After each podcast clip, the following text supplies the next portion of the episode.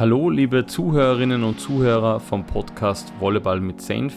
Heute ist kein aktiver Volleyballer bzw. keine Volleyballerin zu Gast, sondern ein ehemaliger Volleyballer, der mittlerweile Hauptorganisator vom Pro Beach Battle am Attersee in Litzelberg ist.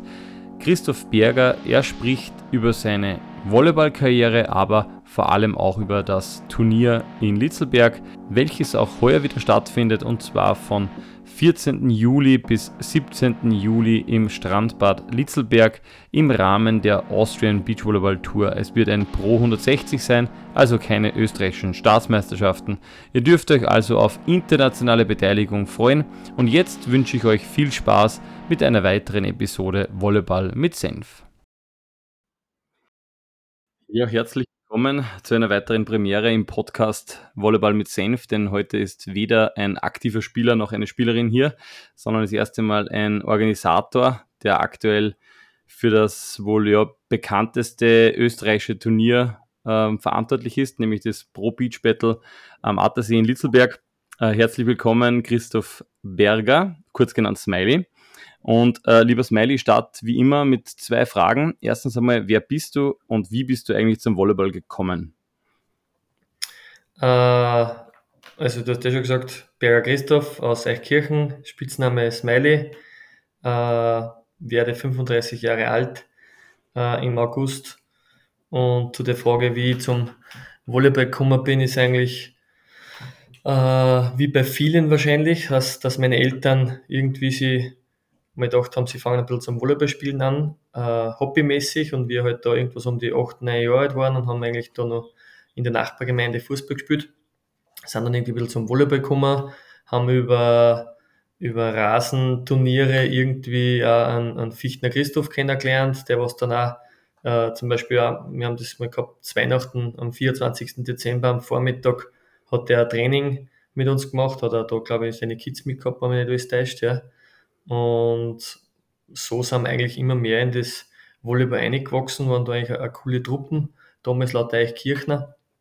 Äh, und so haben wir sie eigentlich dann in jungen Jahren unter Anführungszeichen so mit, ich glaube, was wird das gewesen sein, 12, 13 Jahre, haben wir sich dann eigentlich entschieden, dass wir Volleyball fokussiert haben, weil die Eltern haben gesagt haben, ey, beides geht nicht, weil das einfach zu zeitraubend ist, auch vom, vom äh, Autobringdienst, sage ich jetzt einmal.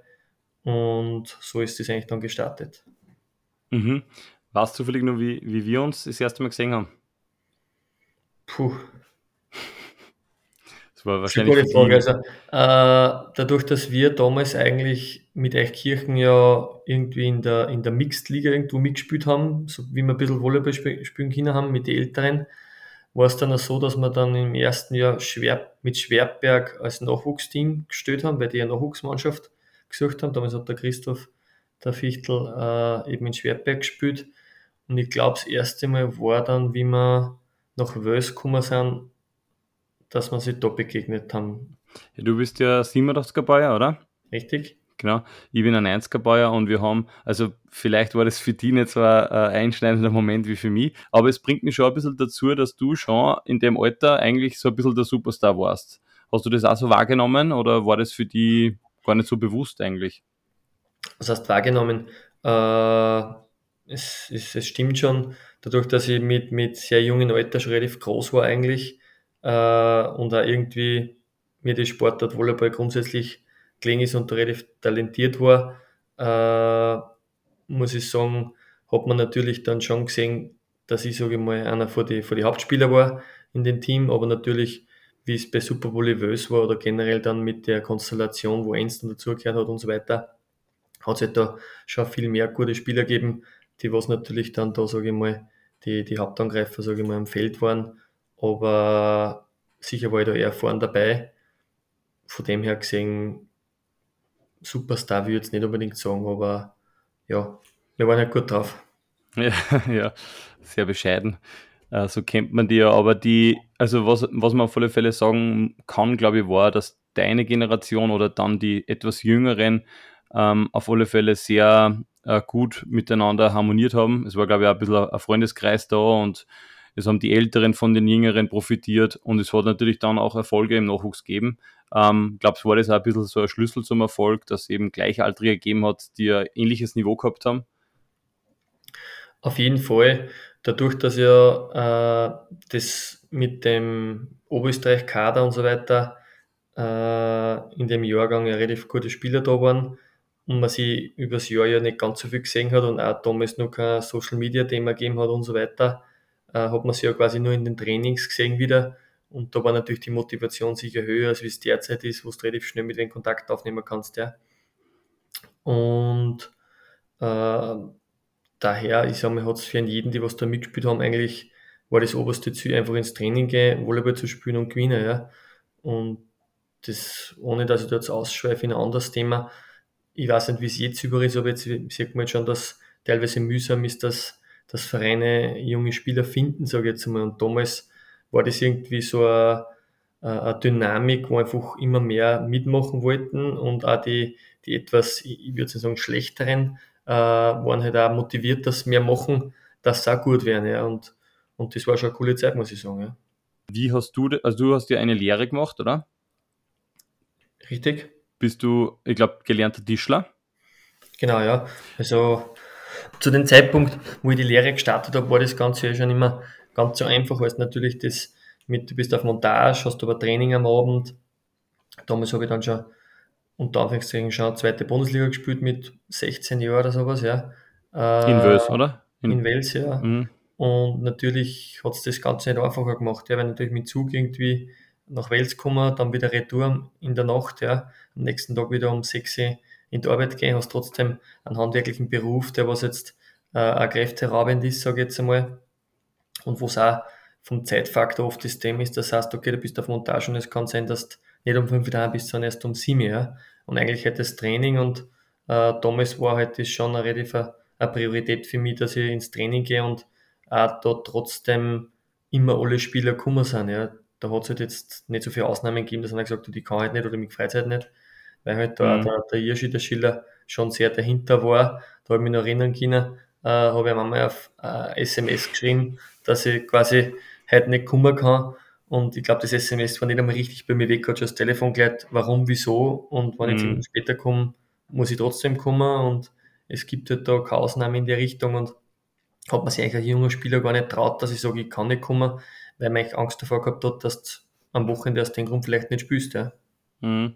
ja und das finde ich war eben auch bei den Kremstal Wallis oder nachher dann auch bei der Spielgemeinschaft genauso, wie du jetzt sagst. Es war aber nicht nur der Trainer, der das irgendwie versucht hat oder der da irgendwie einen, einen richtigen Draht gehabt hat, sondern eben auch die Mitspieler. Also ich habe mir auch meinen Mitspielern gegenüber gar nicht traut, ähm, bei ein bisschen, weiß ich nicht, ja, Schulstress mehr oder weniger daheim zu bleiben, weil ich einfach die nicht enttäuschen wollte, vor allem bei Spielern oder so. Also bei Spielern nicht kommen, da, puh, da war schon, hat schon irgendwas Extremes passieren müssen, dass, dass das, glaube ich, der, der Fall war.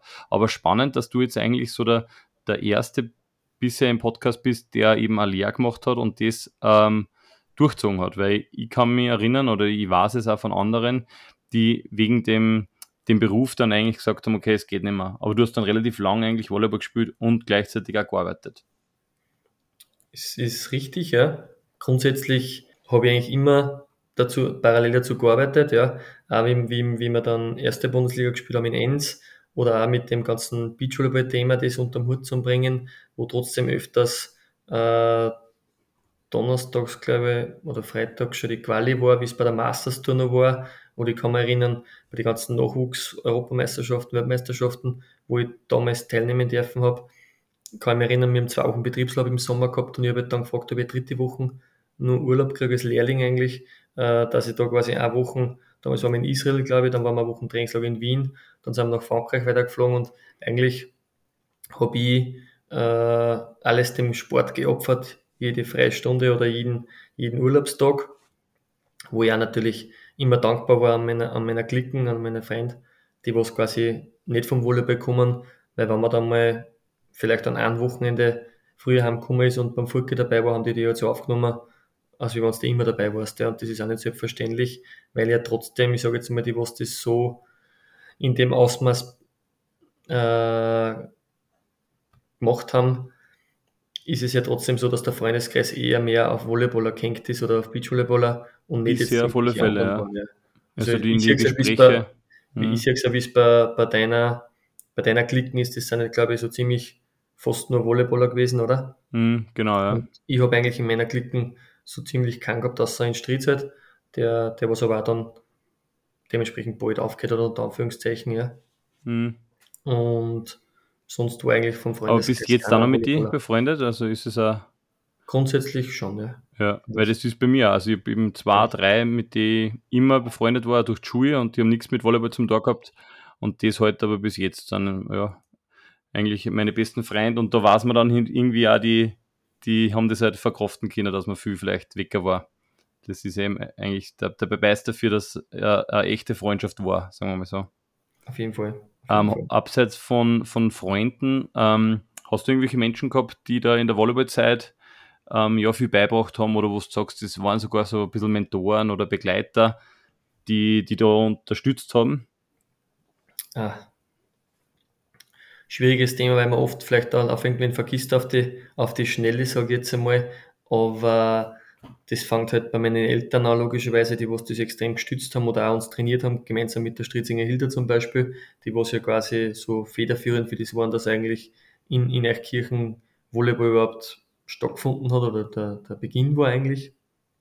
Die was auch gleichzeitig mit ein paar anderen Nachbarn und so weiter ja quasi für sich selbst oder auch für uns äh, einen, einen, einen privaten Beachvolleyballplatz errichtet haben, wo wir natürlich immer die Möglichkeit kam, gehabt haben, bei der Haustür ausgegangen und nach 20 Meter ist der Beachplatz gewesen, wo wir super Umfeld gehabt haben zum, zum Trainieren. Ja.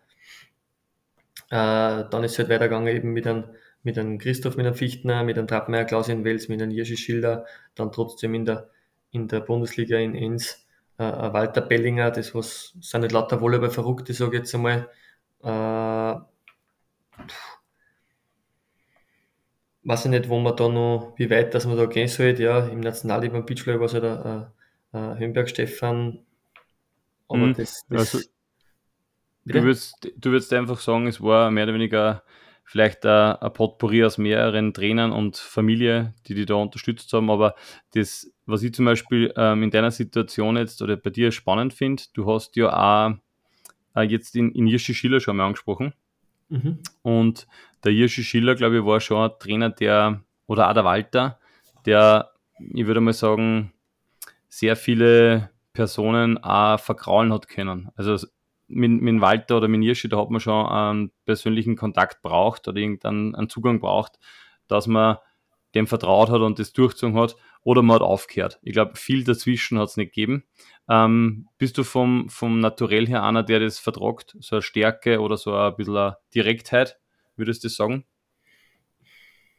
Äh, das kann man jetzt, das kann vielleicht ein bisschen schwer beschreiben, weil es ja trotzdem bei mir so war, dass ich halt in meinem jungen Alter eigentlich relativ erfolgreich war, sage ich mal, die ganzen Nachwuchsbereiche und dann so jetzt mal so, weiß nicht wie weit, dass wir sagen, bis 20, 22, 25, irgendwas in der Richtung.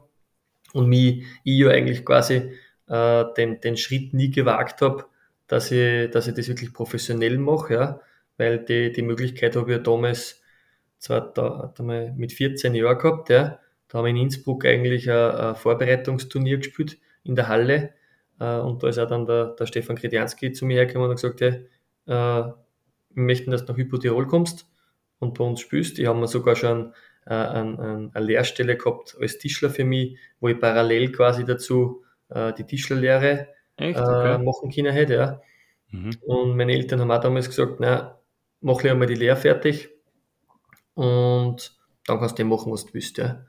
Und da sieht man trotzdem, solche Chancen kriegt man nicht oft, vor allem man weiß nicht, wie, wie ist wirklich der Weg, wie das Ganze weitergeht. Und darum ist das auch von daher gesehen äh, so, dass ich schon äh, lieber eine konkrete Meinung von einem Trainer habe, als wie äh, anders Ja, halt, sage ich jetzt einmal. Und ähm, man hat natürlich was erreichen wollen. Der, der Hirschi, der Schiller war halt einer, der was uns wirklich damals Gas gegeben hat, ja. Also ich kann mich erinnern, ich habe irgendwas am kleinen Finger auf der Kapsel gehabt, ja, habe eine Schiene gehabt und ich habe gesagt, ich kann nicht blocken und er hat gesagt, du kannst blocken, ja. Und ich habe halt mit der Faust blockieren müssen im Training, obwohl das eigentlich jeder hat, aber er hat gesagt, entweder du kannst trainieren oder kannst nicht trainieren und das ist halt durchgezogen worden und der, was halt das nicht verkraftet hat, der ist halt aus dem Training rausgegangen und einer, was halt bissen hat und gesagt hat, okay, ich will über Gas geben, der hat es halt gemacht, ja. Also der, der notwendige Ehrgeiz war voll Ich würde dir generell jetzt, ich kenne dir jetzt mittlerweile schon sehr lang, äh, sehr effizient bezeichnen. Also ich glaube, du bist keiner, der jetzt äh, gern so Zeit vergeudet und einfach so nebenbei in ein Training geht, ja, wo er halt merkt, dass die meisten eh nicht interessiert. Also so schätze ich die einfach nicht ein. Also es passt eigentlich ganz gut jetzt, glaube ich, wie es die selber ähm, jetzt ja eingeschätzt hast oder wie es die selber beschrieben hast. Ähm, du hast aber natürlich auch noch äh, zwei Brüder. Du bist der Älteste der, der Berger Brüder, wenn man so sagen will. Also du hast den, den Alex Berger und den Markus Berger. Mhm. Und jetzt hast du schon ein bisschen beantwortet. Ähm, eigentlich wollte ich dir fragen, so wann der Moment gekommen ist, wo du gesagt hast, okay, ich mache jetzt nicht nur Volleyball, ich will eigentlich auch beruflich schauen, dass das weitergeht und ich setze jetzt nicht auf Volleyball. Das war wahrscheinlich schon das erste Mal dann so ein Moment bei Hypo Tirol, wo du das Angebot gehabt hast. Aber wo, wo war so der Moment, wo du dann gesagt hast, okay, ähm, ich habe jetzt vielleicht ein anderes Ziel im Leben, ich mag jetzt nicht Volleyballer werden. Und zweite Frage gleich drauf, ähm, wie ist es dann mit deinen Brüdern eigentlich gewesen? Hast du denen dann geraten, hey, macht's Volleyball oder schaut das bitte auch einen zweiten oder irgendeinen Beruf lernt? Also erste Frage, wann war dein Moment, wo du gesagt hast, Volleyball ist zwar super, aber ich werde jetzt nicht nur Volleyball spielen in meinem Leben? Puh, das ist eine gute Frage. Ich, ich wollte es ja aber trotzdem, so mal, äh, neben dem, dem Job habe ich es ja aufgrund an einem guten Arbeitgeber, der sage jetzt einmal, ist das, ja, ist möglich gewesen, dass ich mir relativ die Zeit gut einteilen können habe, ja. Somit habe ich es einigermaßen sehr professionell, sage ich mal, für österreichische Verhältnisse betreiben können, das Ganze. Und für mich ist das eigentlich dann nie wieder zur Debatte gestanden, ab dem Thema, wo ich damals Hypothetical abgesagt habe, dass ich jetzt mit der Arbeit aufhöre und sage, okay, ich gehe nach Wien und riskiere das, ja. Also das Thema ist eigentlich bei mir nie aufgepoppt. Also ich war ich dürfte irgendwie, oder ich war irgendwie zufrieden mit dem, was ich, was ich geschafft habe, sage ich jetzt einmal. Oder was ich, was ich erreicht habe, unter Anführungszeichen, mit dem, dass ich erst die Bundesliga gespielt habe, dass ich äh, im Beachvolleyball vorhin mitspielen können habe, einmal das eine oder andere Jahr äh, auf nationaler Ebene. Und sicher macht man sich dann Gedanken darüber, was war gewesen, wenn ich den Schritt gewagt hätte, hätte ich was geschafft, hätte ich nichts geschafft, äh, wie war das Umfeld gewesen. Auch jetzt, wo man sagt, was der Alex äh, trotzdem erreicht hat, sage ich mal, äh, mit dem Sprung, was er sich, was er sich traut hat. Ja. Aber ist natürlich schwierig zum Beschreiben. Mhm. Also es war jetzt eigentlich ein Prozess, war jetzt nicht ein Ereignis, wo du gesagt hast, okay, na, es war kein negatives Ereignis, das kann man glaube ich auch festhalten, aber es war jetzt nicht was, wo du gesagt hast, na, um Gottes Willen, die, das Volleyball, das ähm, mag ich nie wieder oder ich greife nie wieder eine Kugel an, sondern du hast das eigentlich eher positiv gesehen, dass du beides machen kannst, also Beruf und Sport miteinander verbinden. Aber jetzt nur mal die Frage, hast du dann deinen Brüdern, weil das ist ja oft so, dass man so vielleicht Fehler macht oder irgendwas macht und dann sagt, mach du nicht den Fehler oder so. Oder hast du da, oder hast du deinen Brüdern eigentlich diesbezüglich gar keine Ratschläge erteilt und gesagt, hey, ähm, probiert es einmal Volleyball zu spielen. Weil beide Brüder haben ja eigentlich auch eine ähnliche Karriere jetzt ähm, eingeschlagen. Einmal ja, ähm, einen Job, also eine Lehre, glaube ich, oder? Oder zumindest Schule halt und dann mhm. ähm, nebenbei Volleyball. Na, ich sage jetzt einmal, ich habe ihnen keinen Rat gegeben, weil ich damals ja auch trotzdem mit Alex sind ein kurzes Jahr auseinander. Äh, und somit. Ihr habt so gemeinsam gespielt eigentlich, gell? Wir ja, haben gemeinsam gespielt mhm. in der Halle und auch am Beach. Und mhm. dadurch, dass er sehr aufgeblüht ist, sage ich mal, in der Zeit, äh, und die Möglichkeit gehabt hat, dass er da nach Tirol geht, hat er halt einfach das gewagt und, und hat halt auch die Möglichkeit gehabt, Heeressportzentrum. Das ist halt der Punkt, der was bei mir, glaube ich, sehr ausschlaggebend trotzdem war. Nur mal zu dem Punkt zurück. Ja. Ich war ja quasi eigentlich im Heeressportzentrum gewesen, weil ich Nummer 5 war und 6 waren genommen worden. Und die haben dann damals für, das, für den nächsten Jahrgang, eh, was du glaube ich auch warst. Was ja, aber schon ein bisschen später, bin 90 Ja, ich glaube. Mhm. Ja, bei ich glaub, der Heim ja, ich, kann, ich weiß es nicht mehr genau. Aber sie haben dann gesagt, okay, sie streichen zwei Plätze, dann waren mhm. nur die ersten vier eigentlich. Und das war, glaube ich, damals der Gavan, der Pippo, der Schützenhofer Luki und nur irgendeiner. Ich weiß es nicht mehr. Ja. Ein Zuspieler vielleicht, oder? Hm, kann sein, der ja. Binder, Olli, vielleicht? Nein, glaube ich jetzt nicht. Und somit war das, glaube ich, schon einer der einschneidenden Momente, wenn du jetzt sagst, okay, wenn du die Möglichkeit hättest, was beim Alex ja auch so war, dass du sagst, du machst den Heeressport und kannst halt das wirklich ein Jahr professionell machen, ist halt das trotzdem ein Sprungbrett für eine professionelle Karriere, sage ich jetzt einmal. Und das hat halt beim Alex relativ gut zusammenpasst, eigentlich nach seiner Lehre, dass er eigentlich mhm. die Möglichkeit hat, über Hypotirol, dass er ins, ins Heeressportzentrum kommt. Und ja, dann hast du halt Chance nutzen oder nicht. Mhm. Und du hast aber, eh, wie du gesagt hast, du hast jetzt nicht weder das eine noch das andere empfohlen, du hast beide unterstützt, also ein Markus dann später, aber jetzt nicht irgendwie beeinflusst. Nein, überhaupt nicht, Marana. Haben vielleicht auch vom, also so wie ich jetzt beide mal kennengelernt habe, vielleicht beide ähm, einen Kopf, einen eigenen, wo das gar nicht so einfach wäre, glaube ich, dass man es da in eine Richtung beeinflusst, oder? Also die wissen eigentlich sehr gut was machen und. Vor allem, ich sage jetzt einmal, ich bin ja jetzt kein Weiser, der was zehn Jahre ist, wie einer, der was sagt, okay, das ist falsch als richtig, sondern es musst ja erleben, sage ich jetzt einmal, wie das dann alles kommt. Ich, ich glaube, der Alex hätte, sich das, hätte sich das auch nicht dramen lassen, dass er sagt, okay, äh, er geht jetzt Hyper Tirol und auf einmal landet er in einer der weltbesten Mannschaften, wie es damals war, in Perugia mhm. Champions League Finale. Also, das sind ja Sachen, was du nicht voraus sagen kannst, was wirklich passiert, ja. Hat es mhm. schon genügend Spieler gegeben, die was nach ein, zwei Jahren bei der Geschichte dann gesagt haben, okay, ich schaffe den Durchbruch nicht, ich höre auf und bin jetzt mit Studieren fertig und jetzt habe ich keine Zeit mehr für Volleyball, weil jetzt muss ich ans Berufliche denken, ja.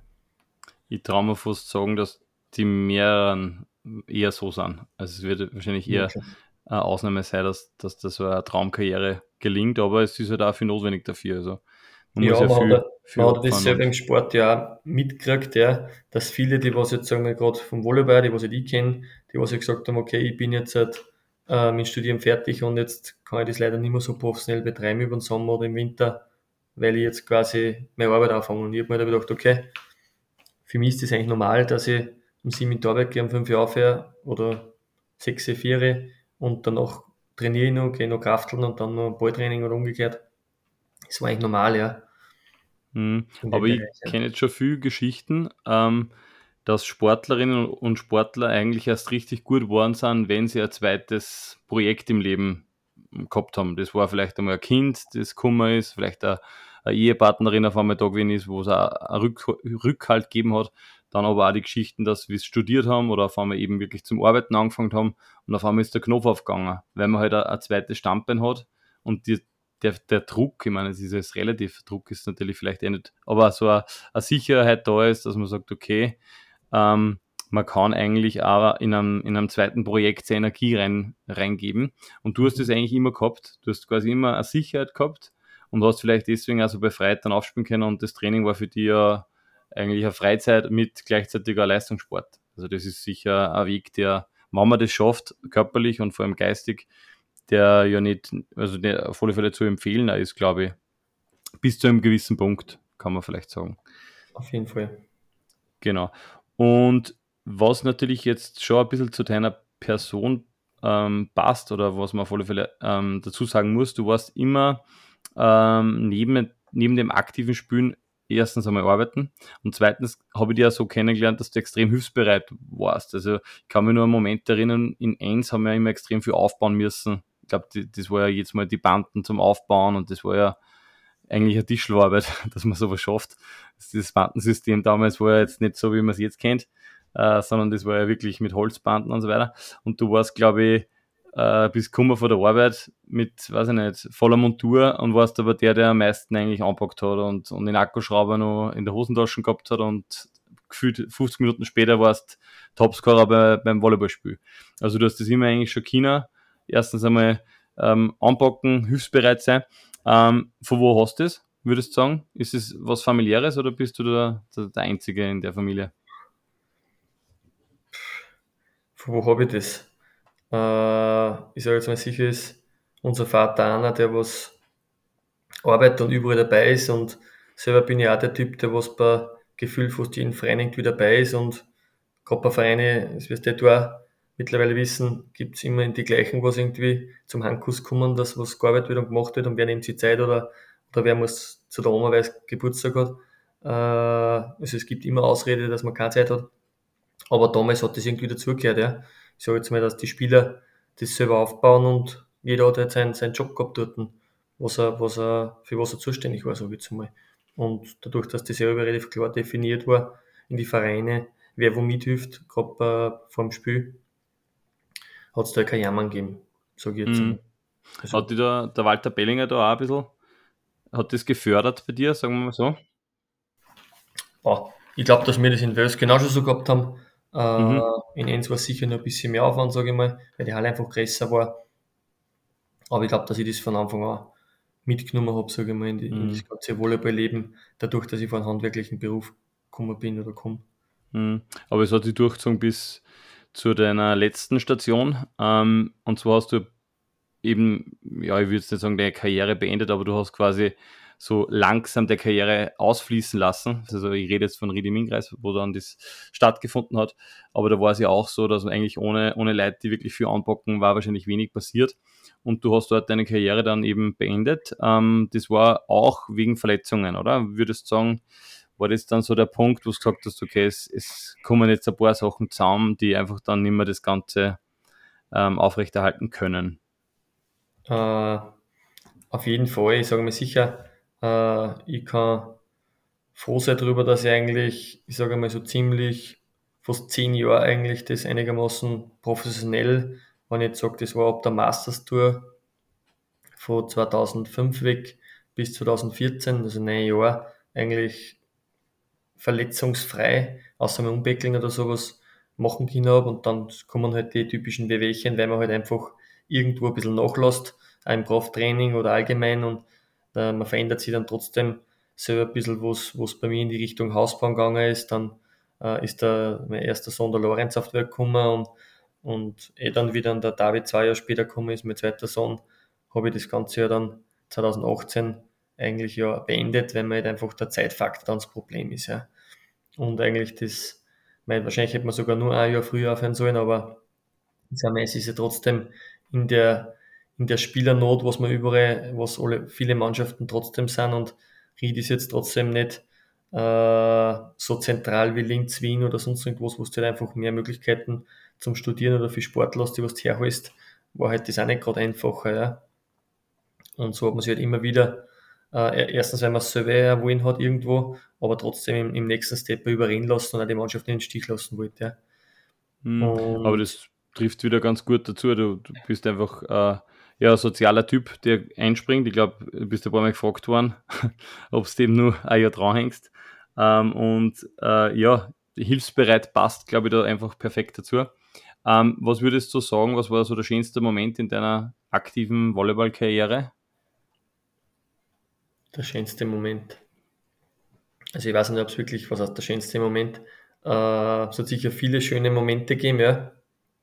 Aber äh, ich sage jetzt einmal, der schönste würde ich nicht sagen, aber ich sage mal, einer der coolsten Momente war sicher, wo wir, wo ich und der Pipo damals beim A1 äh, Grandmasters in Wien am Rothausplatz um einen Einzug ins Halbfinale die Schroffis geschlagen haben, die was uns äh, vor dem vor dem Spiel noch ein bisschen verarscht haben, ja, weil wir natürlich waren stolz auf unsere Sponsoren, was wir auf dem Leibel um, umgehabt haben und, und der Tom und der Pauli haben uns aber ein bisschen verarscht und gesagt, das kommt daher wie irgendwelche Radfahrer hinten beim Aufwärmen. Das war eigentlich ganz witzig und dass wir dann das Spiel eigentlich von der, von der Quali aus, wo wir die Quali geschafft haben und dann äh, bei den Grandmasters im, im, im Spiel um Platz 3 und 4, also eigentlich im Halbfinale und dann Platz 3 und 4 gestanden sind, war eigentlich schon ein richtig cooles Erlebnis damals eigentlich kann man schon sagen. Mhm. Ja.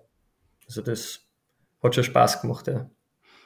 Ja, die, die Masters Tour, das habe ich nur irgendwie so ein bisschen noch vom, vom Fernsehen dann verfolgt. Also da habe ich eigentlich noch gar nicht wirklich mitgespielt oder ich habe das auch nicht wirklich geschafft, natürlich ähm, da überhaupt mitzuspielen. Ich kann mich noch erinnern, dass ein paar im, in meinem Verein damals immer die Quali probiert haben, aber das war ja schon äh, irgendwie super, wenn man, wenn man bei der Quali dabei war. Ähm, jetzt ein paar Jahre später, du hast ja gesagt, ich glaube in 2005 war das oder der Erfolg mit Pippo. Ich glaube 2005, 2006. ich glaube ja. 2006 war das. Ich glaube, das 2006 war das, ja. Und fünf Jahre später hast du dann eben gedacht, okay, du, du machst ein Beachvolleyball-Turnier. Ähm, das war dann mehr oder weniger das erste Pro Beach Battle. Ich hätte jetzt ganz kurz ein Spiel vorbereitet und zwar, du kennst sicher zwei Minuten, zwei Millionen, oder? Die, die Show im Fernsehen, ja. Und ich würde, man, du, es geht jetzt nicht um die zwei Minuten, du kannst eine Viertelstunde reden oder, oder nur eine Minute, aber wenn du das Produkt jetzt verkaufen würdest oder einen Pitch mehr oder weniger machen müsstest, vielleicht versuchst du es einmal. Ähm, das Produkt ist das Pro Beach Battle und war super, wenn du es uns verkaufen kannst. Okay, Äh, grundsätzlich veranstalten wir das, das Pro Beach Battle presented bei DeLonghi am Attersee, äh, an der schönsten See in Österreichs, in einem Strandbad mit Kapazitäten Badegäste äh, von 5000 Besucher am Tag. Ja. Dann natürlich die, die Sportart Nummer 1 im Sommer in einem Stadion, wo 2000 Personen äh, Platz haben vom Volumen her, mit der besten Moderation, besten Cheerleader, coolsten Crew, äh, Medienwerte, was um das, um das zehnfache gestiegen sind. Also die letzten zehn Jahre, zehn Jahre haben wir es verzehnfacht, so wie es eigentlich ein, langsamer, gesunder Wachstum ist, was wirtschaftlich auch, sage ich mal, nur, nur interessant ist und, und leicht steigend ist jedes Jahr, was ja quasi für, für eine, ein Event oder ein, ein Unternehmen spricht, sage ich jetzt einmal. Und darum würde dir, Peter, eigentlich das Event hat einen Wert von, von 500.000 Euro und ich würde da 10% äh, für 70.000 Euro anbieten. Boah, steige ich sofort ein. Aber ich muss mir vielleicht einen Kredit ja, Der nehmen. Gewinn pro Jahr sind es 7000 Euro circa. Also ja, da kann ich. Nicht schlecht. Äh, sehr gut verkauft. Äh, ich finde, also die, das Pro Beach Battle, hast du schon gesagt, 2011 hat es begonnen und es hat ja nicht nur wirtschaftlich, glaube ich, ähm, extrem viel ähm, ja, dazu gewonnen jedes Jahr, sondern auch aus Spielerseite oder jetzt die letzten Jahre als Zuschauerseite. Es hat einfach auch vom Turniercharakter immer mehr dazu gewonnen. Ähm, ich würde jetzt nur ganz gerne, damit wir das Ganze vielleicht ein bisschen Revue passieren lassen können, ähm, ein anderes Spiel jetzt angehen und das heißt Siegerinnen raten, also Sieger und Siegerinnen. Und ich, ich sage jetzt einen Namen und du solltest ähm, sagen, ob der schon mal gewonnen hat oder die. Mhm. Und vielleicht weißt du sogar, wann das war. Das breit. Ja, ich probier's. Ja, ähm, der Alexander. Darf ich mal schön der Listen aufmachen? nein, nein. Ich glaube, die meisten warst. Äh, Alexander Horst hat er schon mal gewonnen. Hat schon gewonnen, ja. Richtig, was das Jahr? Hm. Hat er schon zweimal gewonnen? Kann sein, ja. Vielleicht war es eins davon. Das erste Mal, glaube ich, war es. 2017? Äh, na, 2014. Wirklich? Ja, ähm, 2017 kommen wir vielleicht später auch noch. Äh, Teufel Valerie. Wir da schon mal gewonnen haben. Richtig, super. Äh, Hütterler Jakob. Hm, nein, der ist nur Dritter war mit Horstel. Stimmt, stimmt. Äh, Wutzel Jörg. Hat auch gewonnen, ja. Stark. Klopp Fliesi. Nein. Richtig. Schweiger Steffi. Jupp. Mit der Babsi-Handel, oder? Oder mit der Schütze? Kann sein, dass es mit der Babsi gewonnen hat, aber einmal hat es auf alle Fälle mit der Strauß gewonnen. Okay. Da sind Staatsmeister drinnen worden, ja. 2017, glaube ich. Mhm. Ähm, Alvaro Felipe. 12, ja. Das war wahrscheinlich der, ja, äh, ein richtiger cooles Erlebnis oder jetzt im Nachhinein, der allererstes Mal. Ähm, der Xandi Huber. Nein. Hat gewonnen. 2017 Staatsmeister mit, mit Hörle. Wirklich? Ja, da haben sie im Finale, glaube ich, gegen einen Kuni, Kuna Dressler gewonnen. Und ja, das, das weiß ich, weil die, die haben uns im Viertelfinale rausgehauen. Ähm, Ermakura Martin. Nein. Mächtig. Und der Tobi Winter. Nein. Stimmt. Voll stark. Also man kriegt als Turnierorganisator auch ein bisschen was mit. Das ist einmal gut. Ähm, ich weiß, mittlerweile ist es wahrscheinlich jetzt so, dass schon ein bisschen finanziell auch hin und wieder mal was dabei herausschaut, was mich voll gefreut, dass das jetzt nicht nur Investition ist oder nur reinbuttern. Ähm, was aber natürlich wichtig ist für so ein Event, glaube ich, sind die, die ganzen ehrenamtlichen äh, Höferinnen und Höfer. Wie, wie gelingt es dir, oder vielleicht gelingt es dir deswegen, weil du selber auch so viel ehrenamtlich gemacht hast, aber wie gelingt es dir? Was ist so dein, dein Antrieb, dass du das nur machst auf der einen Seite und auf der anderen Seite, wie gelingt es da, dass so viele Helferinnen und Helfer immer wieder bei dem Event dabei hast? Äh, also die Motivation ist, das, das, das, äh, das Paket, sage ich jetzt mal, entsteht aus, aus mehreren Packerl da drinnen. Ja. Äh, das eine war das, was wir erst das Thema gehabt haben, wie ich quasi auf der Masters durchgespielt habe. Und ich habe es eigentlich dann schon gefunden, wie es das nicht mehr gegeben hat. Und irgendwie war es dann das Ziel, ein cooles Turnier zu machen mit Tribünen, wie ich selber auch bei den Grandmasters in, in Wien oder irgendwo spielen können habe. Als junger Spieler, wo du noch nicht die Möglichkeit gehabt hast, dass du international spielst. Das, was ich jetzt nach zehn Jahren sicher viel anders ist als wie früher. Ja. Aber das war eigentlich der, der erste der Ansatz, so ein Turnier zu organisieren, machen und die Dimension zu erreichen. Obwohl es jetzt natürlich schon viel größer geworden ist, wie es eigentlich überhaupt einmal geplant war. Der, der zweite, das zweite Packerl, sage ich mal, ist da drinnen. Man lernt so viele Personen, Persönlichkeiten kennen, von Lieferanten, Sponsoren, Partner, was mittlerweile Freunde sind, die was ich ohne der Veranstaltung wahrscheinlich nie kennengelernt hätte. Ja. Punkt 3 ist natürlich äh, der Team Spirit, wo man trotzdem mit so vielen Leuten, die was da an den Wochenenden kommen ins Arbeiten, die was da teilweise oft gar nicht siehst unter dem Jahr und eigentlich verstehen sie alle gut und es ziehen alle an einen Strang, kommt man vor und äh, auch wenn es oft vielleicht dem anderen nicht, nicht so Spaß macht, weil er Sachen machen muss, die was nicht lustig sind. Aber am Ende des Tages äh, ist das halt dann nur ein Punkt für mich. Ja. Und ja, die, die, die ganzen Leute zu begeistern, ist einmal, es hängt schon viel Arbeit dahinter und, und äh, vieles bleibt da bei mir hängen und es geht halt nur so, wenn man selber viel hackelt, dass man andere begeistern kann, dass das mitarbeiten und das ist halt trotzdem, wir haben die letzten zehn Jahre bei der Veranstaltung so viel verändert, so viele Sachen probiert, äh, was jetzt nicht selbstverständlich ist für eine normale Veranstaltung oder gerade beim Beachlevel-Event und ich glaube, dann kann man eigentlich ein paar so Volleyball-Verrückte irgendwie mitzahlen und sagen, helft's mit und macht mal eine coole Geschichte.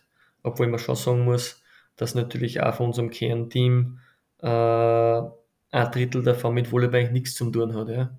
Und die das trotzdem machen, weil sie halt einfach irgendwie mir im Kernteam sehr gut befreundet sind, weil wir relativ eng zusammenarbeiten, das ganze Jahr eigentlich. Ja. Und gleichzeitig, weil es trotzdem wieder extrem viel Spaß macht, wenn man dann da hinarbeitet auf so ein riesiges Event, obwohl es jetzt eigentlich schon so riesig ist, dass das schon eigentlich eher äh, Geschichte für Unternehmen wäre, die was sagen, okay, wir machen das beruflich, ja. Aber du hast ja angesprochen, es war gar nicht so geplant, ähm, dass es so groß wird oder dass es ja die Dimension annimmt, die es jetzt hat.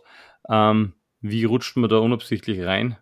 Gibt es da, puh, ich meine, ich stelle mir ja. das so vor, dass da immer wieder Menschen auch gibt, die sagen, hey, Christoph, jetzt lass mal bitte die, weiß nicht, Red Bull Springer her weg, weil das ist wieder so viel Aufwand, äh, bleiben wir mal bei unseren Leisten, machen wir mal das. Oder gibt es da nur Leute, die sagen, na, passt, das haben wir, jetzt nächstes Jahr gehen wir wieder an, an Stock her und nächstes Jahr 2000 Zuschauer und so weiter? Naja, äh, ohne da jetzt irgendwann vorzugreifen oder sowas in die Richtung. Ich sage mal, federführend bin ich ja, weil ich, ich einer bin, der was, wenn es um das geht, ein wenig das, ich weiß nicht, ob, sagen, ob man lieben sagen kann, aber das Risiko, äh, Liebe in dem Bereich, sage ich jetzt einmal. Also es sind immer wieder Sachen, wo man sagt, äh, ja, wir haben sie 2000, von 2011, 2012 über den Sprung gefreut, dass wir im VIP-Bereich hinten äh, toi toi Toiletten haben, wo ein Waschbecken drinnen war, ja. Und mittlerweile redet man halt von VIP-Toiletten-Container, die was halt alle Stickel spülen und die was den bei allen anderen großen, riesigen Events, was, oder bei den größten Events in Österreich im VIP-Bereich antriffst. Und das ist bei uns auch der Fall, ja. Und es Mit hat halt immer, sogar. Ja. Und man hat halt trotzdem, das, was wir gemacht haben, war immer mit E-Punkt, ja. Und bevor man gesagt hat, okay, wir investieren mir, mir, sobald ich gesehen habe, dass ein bisschen Geld da ist, wieder investiert worden in irgendeine Geschichte, das was, wurscht, ob es den Sportler weiterhilft oder unterstützt oder äh, einfach an der Qualität, äh, wird halt nicht gespart. Ja. Und das ist eigentlich schon ein gravierender Unterschied. Aber natürlich ein extremes Risiko, das Wasser öfters in Dosen gegangen ist. Also so ist jetzt nicht, dass das, es schaut zwar super klasse aus und es, es werden alle glauben, okay, äh, das Smiley verdient sicher super Kohle damit und hin und her und wir haben auch schon Ehrenamtliche von unserem Team angeredet, also nicht vom Kernteam, sondern von, von, von Ehrenamtlichen, was am Wochenende kommen. Und der hat zu mir gesagt, das ist ein guter Freund von mir, sagte, ja, kannst du den anderen erzählen, dass du das alles einfach so machst. Ja. Sag ich, naja, ich will euch alle ehrenamtlich arbeiten lassen und selber stecke ich mir das Geld ein, aber das funktioniert ja auch nicht. Ja, äh, ja. ja also nur, nur wer, wer vorlebt, wie man ehrenamtlich arbeiten kann, glaube ich, kann andere mobilisieren. Das kann man auf alle Fälle so festhalten. Und das glaube ich auch. Also das ist sicher was. Ähm, wobei ich ja sagen muss, dass irgendwann einmal der Punkt äh, kommen muss, dass das ist auch auszahlt. Also ich glaube, so ein Event über Jahre hinzustellen und dann immer wieder ähm, ja, am Ende des Tages wieder, wieder rein zu investieren und hoffen, dass es halt nächstes Jahr vielleicht besser wird. Ich glaube, das, das kann auch nicht so sein und ich hoffe, dass du mittlerweile vielleicht einen Weg gefunden hast, wie du Ehrenamtlichkeit äh, verbinden kannst, aber mit gleichzeitig auch ein bisschen an Nullsummenspiel oder an Gewinn. Ähm, es schaut auf alle Fälle so aus. Ich hoffe, dass der, der Weg so weitergeht. Ähm, jetzt einmal ganz ehrlich, wann ist für dich ein perfektes Turnier? Also wann bist du am Montag da, da gestanden oder wann hast du da gestanden und gesagt, okay, das Wochenende war so, wie du das vorgestellt hast. In was für ein Jahr meinst du, oder? oder Na, generell, ist das schon mal passiert? Ich glaube wahrscheinlich eh nicht, oder? Naja, ich sage jetzt einmal, äh, 2019 war eigentlich, ich sage jetzt einmal immer, ich glaube 2018 war das einzige Mal, wo ja mir das ein bisschen Wetterpech gehabt haben, wo es nach sechs Wochen brennheißen Wetter in Österreich am Donnerstag bei der Öffnung schon zum ersten Mal in der Nacht eigentlich dann das Gewitter gekommen ist, wo es quasi dann von 30 Grad übers Wochenende auf 12 bis 15 Grad abgekühlt hat. Äh, zum Finale Sonntagnachmittag um 2, 3 Nachmittag ist die Sonne wieder gekommen und wir haben am Montag wieder bei 30 Grad abgebaut, ja. Äh, wo wir halt dann auch in einem sehr hochstelligen Betrag eigentlich ins Minus gefahren sind, ja, wo ich nicht gewusst habe, wie das weitergeht. Ja. Äh, das war eher einer der, der negativen Jahre, sage ich jetzt einmal. Ja. Alle anderen Jahre waren wir grundsätzlich war immer zufrieden, sage ich so, passt, war super. Mhm. Aber natürlich schon mit den Hintergedanken, was können wir verändern, was können wir noch cooler machen, weil halt das trotzdem in dem Eventbereich, wo man, ich sage jetzt einmal wortwörtlich, Leid bespaßt, auf der Tribüne oder im VIP oder sonst irgendwo, brauchst du jedes Jahr eigentlich eine Veränderung. Und es hat eigentlich bei uns die letzten zehn Jahre kein Jahr gegeben, wo nicht ein VIP-Bereich, eine Tribüne, äh, irgendein äh, Entertainment-Programm oder irgendwas verändert worden ist und irgendwas Neues passiert ist. Ja. Und das macht ja das Ganze jetzt gerade nicht leichter, wenn man jedes Jahr was sucht, was man anders machen kann, was man verändern kann, dass für die Leute, wenn sie wieder kommen, irgendwas Neues gibt. Ja. Und, und das, das ist aber irgendwie schon normal, kommt man vor, ja, dass das passieren muss, sage ich jetzt einmal. Ja. Mhm. Und wie gehst du mit Feedback um? grundsätzlich ist Feedback das Wichtigste. Ja. Es ist ja so, dass ich, wenn man was zu, die, zu Ohren kommt, weil es ist ja trotzdem so, dass, dass ich da schon im ganzen VIP-Bereich und alle, was da kommen, sehr viele bekannte Gesichter immer wieder, die was man schon ein Jahr zuvor oder, oder drei Jahre zuvor schon mal gesehen hat, dass mir das ja keiner sagt, was schlecht ist. Ja. Wenn man dann was zu Ohren kommt, was vielleicht mal nicht so passt hat oder was verändert gehört, dann bin ich sehr wohl sogar selber hergegangen und habe äh, Partner, Freunde angerufen und habe gesagt, hey, möchte eine ehrliche Meinung haben zu dem und zu dem Punkt, ja, weil das ist mir wichtig, weil ich kann mich halt nur verbessern oder was verändern, wenn ich, wenn ich weiß, was nicht passt hat. Also einmal, dass man hunderte Schulterklopfer an dem Wochenende hat, das, das ist ja super, ja, und das motiviert auch, aber verbessern kann man sich halt nur, wenn man einer wirklich seine Meinung sagt, was, was nicht passt hat, ja. Und mhm. man darf sich halt nicht alles ganz zu Herzen nehmen, weil, ja, äh, das muss ich dann mit meinem Gefühl abschätzen, weil jede Meinung kann man halt auch nicht vertreten und sagt, okay, das stimmt oder das ist wirklich so, sondern man muss halt schon wo drüber schauen können, weil wir das Ganze sehr familiär gestalten, sage ich jetzt einmal. Ja. Und das, mhm. das werden wir auch so beibehalten, ja. Also ich muss echt sagen, du kannst mit Feedback wirklich gut umgehen. Äh, ich bin schon mal neben, äh, neben dir gestanden, ähm, wie, glaube ich, ein Spieler damals irgendwas gesagt hat, wo ich mir echt gedacht habe, also, wie du da ruhig geblieben bist und du hast dir das angehört, ich, ich weiß gar nicht mehr, um was gegangen ist. Es war irgendwas mit dem VIP-Bereich oder mit Essen, irgendwas war, wo ich mir echt gedacht habe, hey, also, äh, zu der Person, die das eigentlich da jetzt veranstaltet, würde nie hingehen und dieses, das Anliegen da jetzt herantragen. Und du hast trotzdem das eigentlich aufgenommen und ich glaube, du hast dem Spieler sogar irgendwie recht gegeben oder so, oder hast ihm das halt erklärt, warum das so und so ist. Und also Hut ab, ich glaube, ich kennt das nicht in der Situation, vor allem wenn man eh eigentlich sehr auf einem hohen Niveau organisiert. Ähm, es bringt mich jetzt ein bisschen zu einer einer Frage. Ich weiß nicht, ob du das in Deutschland ein bisschen verfolgst. Wahrscheinlich nicht, weil du rund um die Uhr wahrscheinlich arbeitest und keine Zeit für Podcasts oder so zum Hören hast.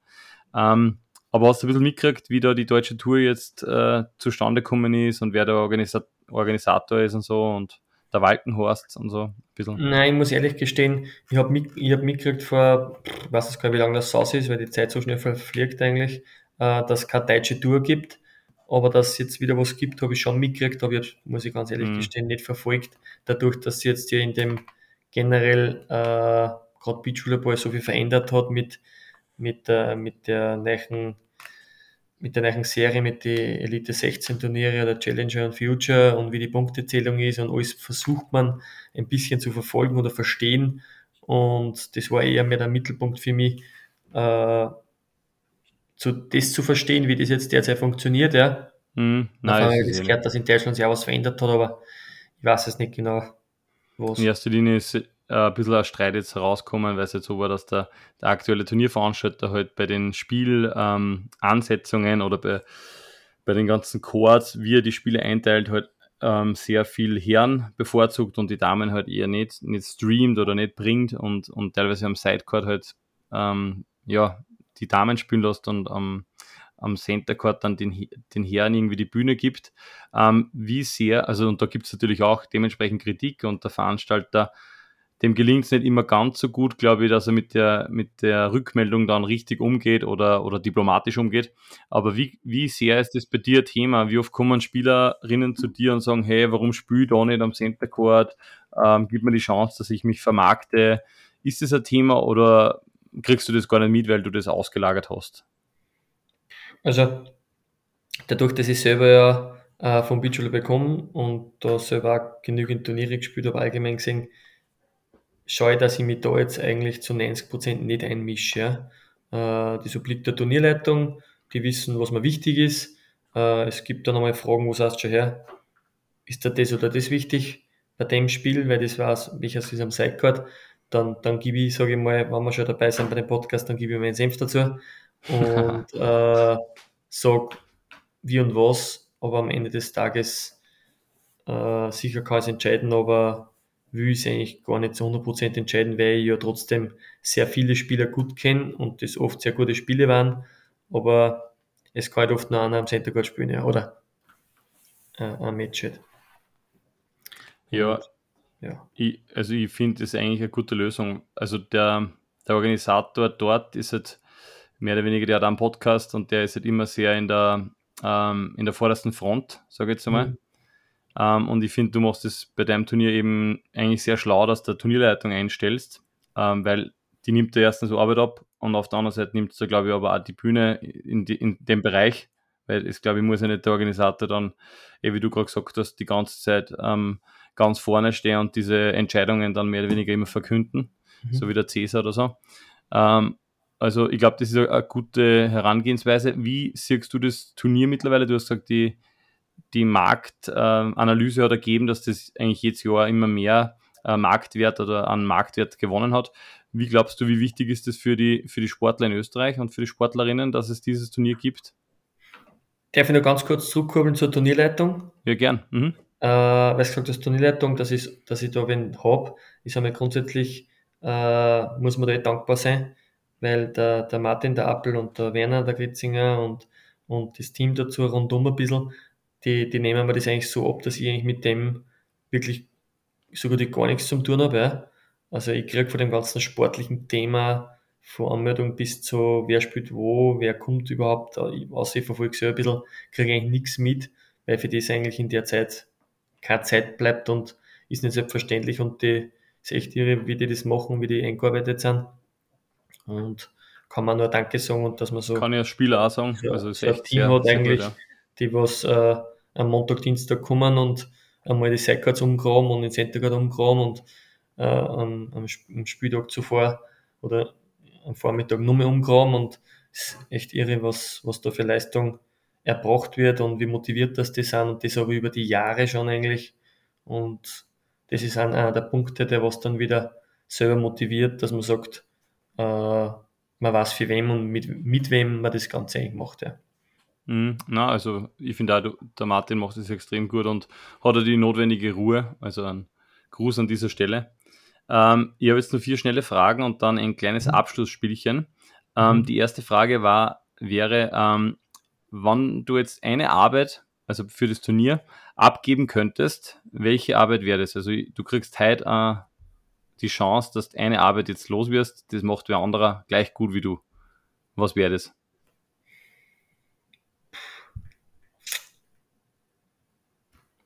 Gleich gut wie du. Gleich gut wie ich. Also das, was ich jedes Jahr eigentlich mache, ist die Netzanlage aufbauen, ja, bevor der Sand kommt. Das probiere ich schon seit Jahren, das ist mir abgebe, aber es funktioniert irgendwie nicht. Ja. Also, das, Peter, okay. wenn du willst, so, du kannst kommen, Montagabend. Also du könntest dir den, den Hauptnetzbeauftragten empfehlen, der Markus Berger kann es sicher auch gut. der hat das notwendige Händchen. Ähm, zweite Frage, angenommen, ähm, du hättest die jetzt, sage ich mal, nicht verletzt und vielleicht warst, keine Ahnung, immer Single gewesen in deinem Leben und Volleyball wäre so der Hauptjob gewesen. Ähm, wo, bei was für einem Verein würdest du gern spielen? Oder würdest du jetzt gern spielen? Jetzt? Mhm. Bei was für einem Verein möchte ich jetzt Kannst gern du einen Verein aussuchen? Oder also, vielleicht der Liga, ein Land?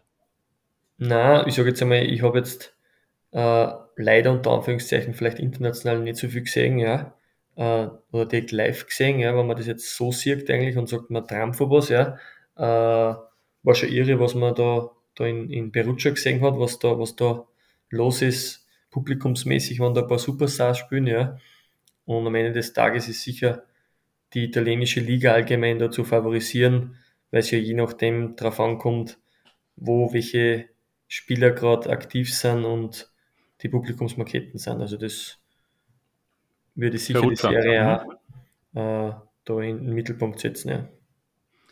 Okay, danke. Und was hast du in der Corona-Zeit gelernt, was du vielleicht vorher noch nicht gewusst hast?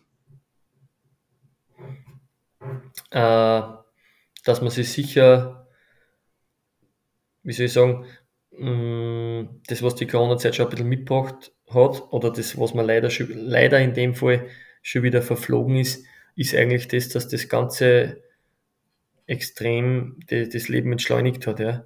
Weil man ja trotzdem privat schon so verplant ist, ja. Äh, jedes Wochenende, äh, jeden Tag, jeden Abend irgendwo ist man, sollte man, muss man sich oder darf man sich mit ihnen treffen, soll man wo hinkommen, irgendwie hat man den Drang schon gehabt, dass man immer was macht. Ja.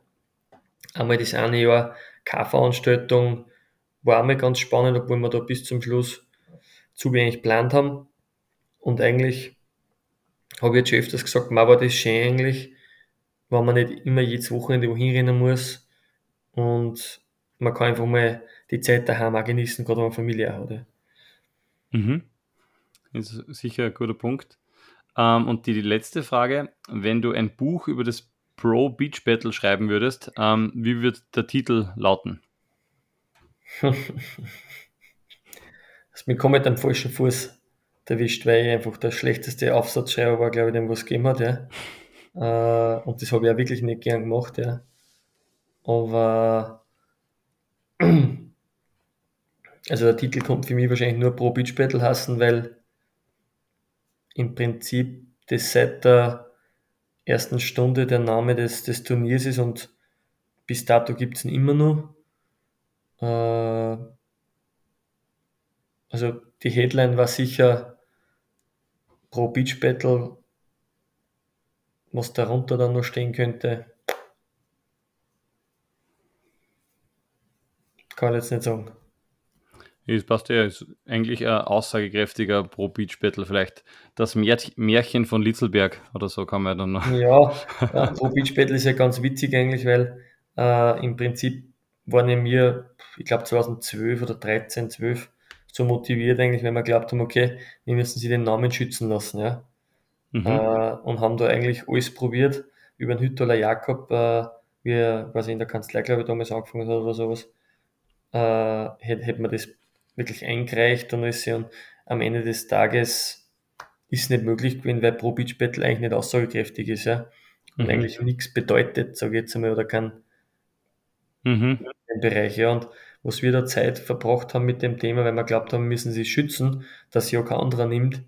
Äh, jetzt lacht man drüber und sagt man eigentlich, wie dumm ist vielleicht der falsche Ausdruck, aber wie, wie, wie verrückt waren wir eigentlich oder wie motiviert oder äh, mhm. wie, da sieht man, wie wir an das Produkt glaubt haben eigentlich, ja. In dem Bereich, ja. Und ja, und heutzutage weiß man auch nicht, gell, ob man das, ähm, ob man es nicht bereut, wenn man es nicht tut und so weiter. Also das Fall, ist ja. auf alle Fälle nachvollziehbar, weil wenn mhm. das, das Baby von dir mehr oder weniger dann auf einmal weggenommen wird oder womöglich kommen werden, verlangt dafür Geld, wenn du das weiterverwendest. Mhm. Also verstehe ich schon, dass man da ein bisschen vorsichtig ist. Ja, also das Pro Beach Battle als, als Buchtitel mit was in dem Märchen, das Märchen von Litzelberg, ist glaube ich nicht so schlecht. Ähm, das bringt das. mich, ich schreibe das Buch, genau. Zumindest die ersten sechs Jahre kann ich sehr viele schöne Geschichten erzählen. Okay. Dann, ja, war sportlich nicht mehr so schön, aber als Zuschauer oder als, als hey, äh, wie sagt man, als Hobbysportler habe ich es dann noch genießen dürfen. Ähm, zum Abschluss spiele ich immer ein Spiel, das nennt sich Service Annahme. Hat aber jetzt nicht wirklich was mit einem Ball zu tun, sondern eher mit zwei Begriffe. Und du solltest dich, wenn es geht, für einen Begriff entscheiden. Mhm. Ähm, bist bereit für ein Abschlussspiel. Das heißt, du sagst mal zwei Namen und ich sage eins davon. Zum, zum Beispiel oder zwei Szenarien oder zwei Begriffe, genau. Mhm. Ja. Ähm, also Service Annahme. Eichkirchen oder Litzelberg? Eichkirchen. Bausparer oder Profitkonto? Bausparer. Strand oder Schnee? Strand. Talent oder Training? Talent und Training. Gehört zusammen. Ketchup oder Senf? Senf. Delegieren oder ich mach's lieber selbst? Leider Gottes delegieren, weil ich selbst zu viel mache. Kino oder Netflix? Netflix. Attersee oder Wörthersee? Ganz klar Attersee. Honig oder Marmelade? Marmelade. Miete oder Eigentum? Eigentum. All I can eat oder ist lieber du? All you can eat. Kaffee oder Tee? Kaffee. Markus oder Alex? Markus und Alex. Sehr gut. Diplomatisch, wie man dich kennt. Ähm, ja, lieber Smiley, vielen Dank, dass du Zeit genommen hast. Ähm, was jetzt natürlich meine Abschlussfrage ist, ähm, erstens einmal, wer gewinnt heuer dein Pro Beach Battle bei den Damen und wer gewinnt bei den Herren? Vielleicht kannst du ein bisschen was zum Starterfeld schon verraten und vielleicht gibst du dir deinen Tipp ab. Äh, ich sage jetzt einmal so, Tipp zu 100% gebe ich keinen ab, ja. Also wir haben hier internationale Beteiligung, ja. Mhm. Äh, also keine hoffe, Staatsmeisterschaften mehr, sondern es ist quasi wieder ein, ein Pro 160. Es ist ein Pro 160 und äh, wir haben natürlich geschaut, dass wir internationale Beteiligung äh, gute Teams irgendwie an den Start bringen oder einladen. Äh, ich hoffe, dass bei beiden natürlich ein österreichisches Team gewinnt, ja. Es sind ja trotzdem äh, überall sehr gute oder die Top-Teams teilweise an den Start, sage ich mal, die was nicht im, beim Challenge NS nur spielen. Unter anderem äh, eben Seidelwaller, was nennt da worden sind bei der EM, äh, bei der WM. Genauso wie der, der, der Doppler Konrad oder der, der Xandi in Dressler Christoph. Also es sind wirklich Top-Teams bei beide Geschlechter da. Äh, gestern haben wir natürlich die Zusage gekriegt von Perosic Schweiner von Tschechien, ja, die was trotzdem okay, also, cool. unter die Top 5 der Welt oder was derzeit sind und äh, somit kann man da sicher die werden schwer sehr, zu schlagen sein. Äh, spannende Spiele hoffentlich hoffen, genauso wie bei den Damen tschechische Teams kommen oder bei den Herren nur Serben äh, und mit anderen Sportlern oder anderen Teams auch noch gesprochen wird gerade und hoffen wir sie halt nach sieben Jahren Staatsmeisterschaften wieder mal auf Ländermatches, wo wir schauen, äh, auch was ganz Neues bei erstmals Flutlicht, Donnerstag, Freitag. Schauen wir, was da für Partystimmung am Attersee aufkommt am Center Court. Ja, klingt vielversprechend. Ähm, bei mir ist es so, also nur mal vielleicht für alle, die es nicht wissen, das äh, Turnier in Litzelberg äh, findet von 14. Juli bis 17. Juli statt. Ähm, es ist so, bei mir darf immer der Gast das letzte Wort haben oder es soll so sein. Ähm, somit bedanke ich mich bei dir für die Zeit. Ich weiß, die Zeit ist rar bei dir. Ähm, umso mehr hat es mich gefreut, dass du vorbeikommen bist. Und die letzten Worte gehören dir. Du kannst jetzt nur Werbung in eigener Sache machen. Du kannst nur wen grüßen, ganz egal, was du vorhast. Ähm, ja, die letzten Worte sollen dir gehören. Sehr lieb.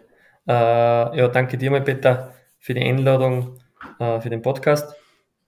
Äh, natürlich sind wir jetzt 14 Tage vor, vor dem Pro Beach Battle, äh, sind schon fleißig am Aufbauen eigentlich oder eigentlich die, die, die Partnerfirmen, äh, weil unser, unsere Arbeit kommt eigentlich erst. Ich glaube, wir freuen sich schon alle extrem auf das Event heuer und freuen uns natürlich über viele bekannte Gesichter, was vorbeischauen und jeder, was irgendwie kommt, sollte noch ein paar andere Leute mitnehmen. Und ich freue mich schon auf das coole Event mit meiner Crew gemeinsam zu genießen, hoffentlich.